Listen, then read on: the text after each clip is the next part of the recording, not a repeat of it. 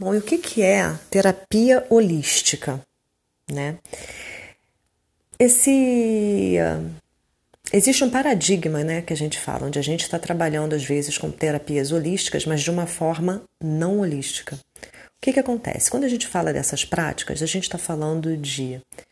Antigamente eram chamadas de terapias alternativas e hoje em dia elas são chamadas de práticas integrativas e complementares. Né? Antigamente terapias alternativas porque ficava com a ideia de que você é, pode optar por fazer o tratamento convencional ou por uma outra alternativa, né, que seria essas terapias, essas terapias mais naturais. Depois se mudou para prática integrativa e complementar, porque ela complementa o tratamento convencional e ela integra né, a pessoa como um todo, né, integra o tratamento. Integra essa ideia de que o ser humano é um ser holístico. E aí é que a gente tem um, um, uma grande uma grande reflexão a ser feita. Né? A gente tem algumas práticas integrativas hoje em dia, que é aromaterapia, terapia floral, cromoterapia, acupuntura, é tida como uma prática integrativa, é, yoga, reiki, constelação familiar, geoterapia. É, bom, tem várias, não vou lembrar o nome de todas aqui, mas a gente tem várias terapias. E o que, que acontece? A gente, o que, que a gente vê hoje em dia? É, e aí eu vou falar um pouco da minha área específica, que é a aromaterapia e acupuntura, quando uma pessoa busca por acupuntura, ela geralmente vai buscar por conta de uma dor. Né? Ela geralmente, quando você fala, ah, você trabalha com acupuntura, poxa, eu tenho um, um, um, problema aqui no ombro que não sara, eu tenho um problema no ciático que não sara, eu tenho uma dor aqui, uma dor acolá, né? É... De repente, por ansiedade também ou insônia, as pessoas procuram, mas o mais comum é por dor. E aí, é, as pessoas querem o que? Elas querem tratar aquela dor, né? Então eu chego ali, é, a pessoa vai me colocar umas agulhas, eu vou fazer esse tratamento durante, sei lá, três, quatro semanas e quero ficar bem e pronto. Em aromaterapia acontece uma coisa parecida. As pessoas é, buscam aromaterapia às vezes é, com a pergunta: que óleo que tem para dor de cabeça? Que óleo essencial que tem para é, gastrite? E aí, o que, que a gente percebe quando a gente né, escuta essas coisas?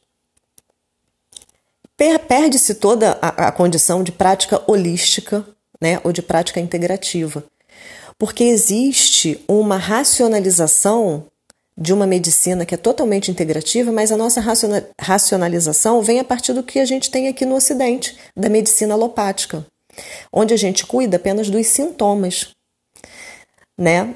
É, então, ao invés de você tratar o ser, quando a gente fala de acupuntura, por exemplo, a gente tem que fazer um equilíbrio entre yin e yang, né? entre duas energias é, complementares para manter a saúde da pessoa. E quando a gente fala de yin yang, às vezes, e a gente fala na medicina chinesa de cinco elementos, às vezes pode parecer para algumas pessoas uma coisa meio até mística, né? Mas tudo tem uma correlação e uma explicação da nossa medicina convencional. A gente vai ver essa diferença de yin e yang no nosso sistema nervoso simpático e parasimpático, né? Nos nossos na parte interna do corpo, nos nossos órgãos e nas partes externas. É, enfim, é, tudo tem uma, uma correlação. A nomenclatura pode às vezes ter esse, esse soar um pouco, nossa, yin yang. É, eu já escutei algumas pessoas falar, ah, é o bem e o mal, são duas energias, como se fosse uma, uma, uma coisa meio mística. E não tem nada disso. É totalmente tudo é explicado pela fisiologia, como a gente conhece hoje, né? Muita coisa. Logicamente que o trajeto dos meridianos ainda não, mas muitas coisas foram sendo explicadas, né? Muitas descobertas são feitas hoje em dia que na verdade já tem nos livros de acupuntura de sei quantos mil anos atrás já tem descrito aquilo ali. É, só para eu dar um exemplo, quando a gente fala, por exemplo, de na medicina chinesa, a gente fala que o, o sabor amargo é o sabor que tonifica o coração. E aí parece muito doido isso, né? O que, que tem a ver uma coisa com a outra? Então, eu vou comer chocolate amargo para o coração ficar, ficar bom. Né? Fica, fica uma coisa meio, meio ridícula, assim, quando a gente, né? Se a gente fala para alguém que é totalmente cartesiano e tal. E aí, há alguns anos atrás, eu lembro que saiu uma, um artigo falando que pesquisadores canadenses descobriram receptores do sabor amargo no coração.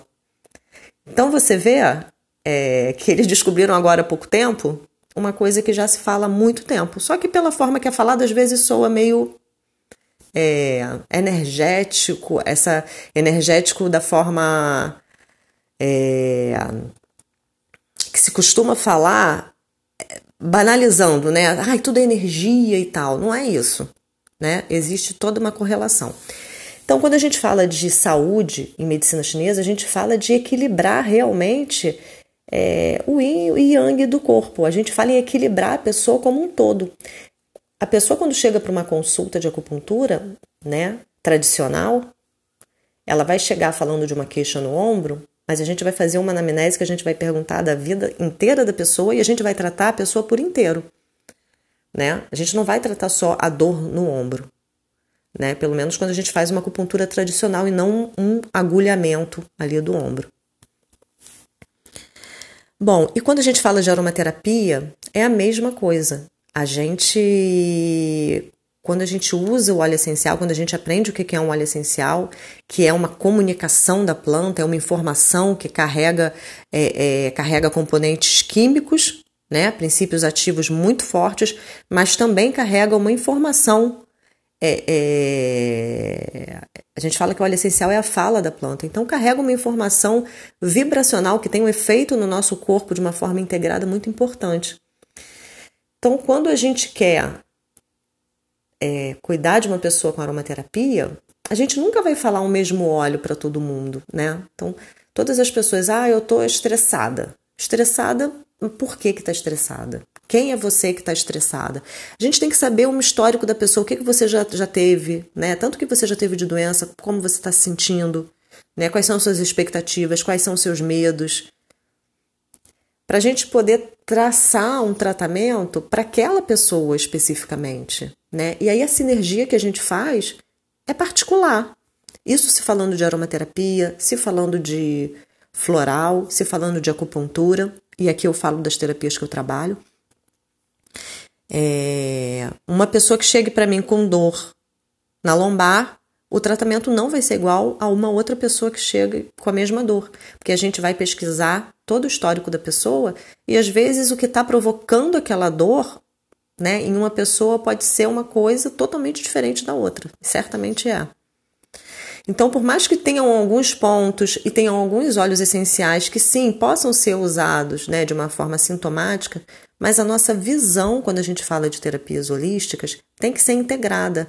A gente não pode esquecer disso. Né? Isso é uma coisa que eu falo muito nos cursos. É, é isso, a gente não pode esquecer que a gente está fazendo uma prática integrativa, uma terapia holística. A gente nunca vai cuidar da, da doença, da questão, né, da questão emocional sozinha, de uma forma isolada. Estou ansiosa, mas está ansiosa por quê? Mas quem é você que está ansiosa? O que, que você já passou até aqui? Você já teve ansiosa antes? Isso é uma condição que está há quanto tempo? Tudo isso vai mostrar para a gente algumas sutilezas que vão definir né, essa diferença no tratamento de uma pessoa para outra. Então, o objetivo desse áudio é relembrar um pouco isso, né?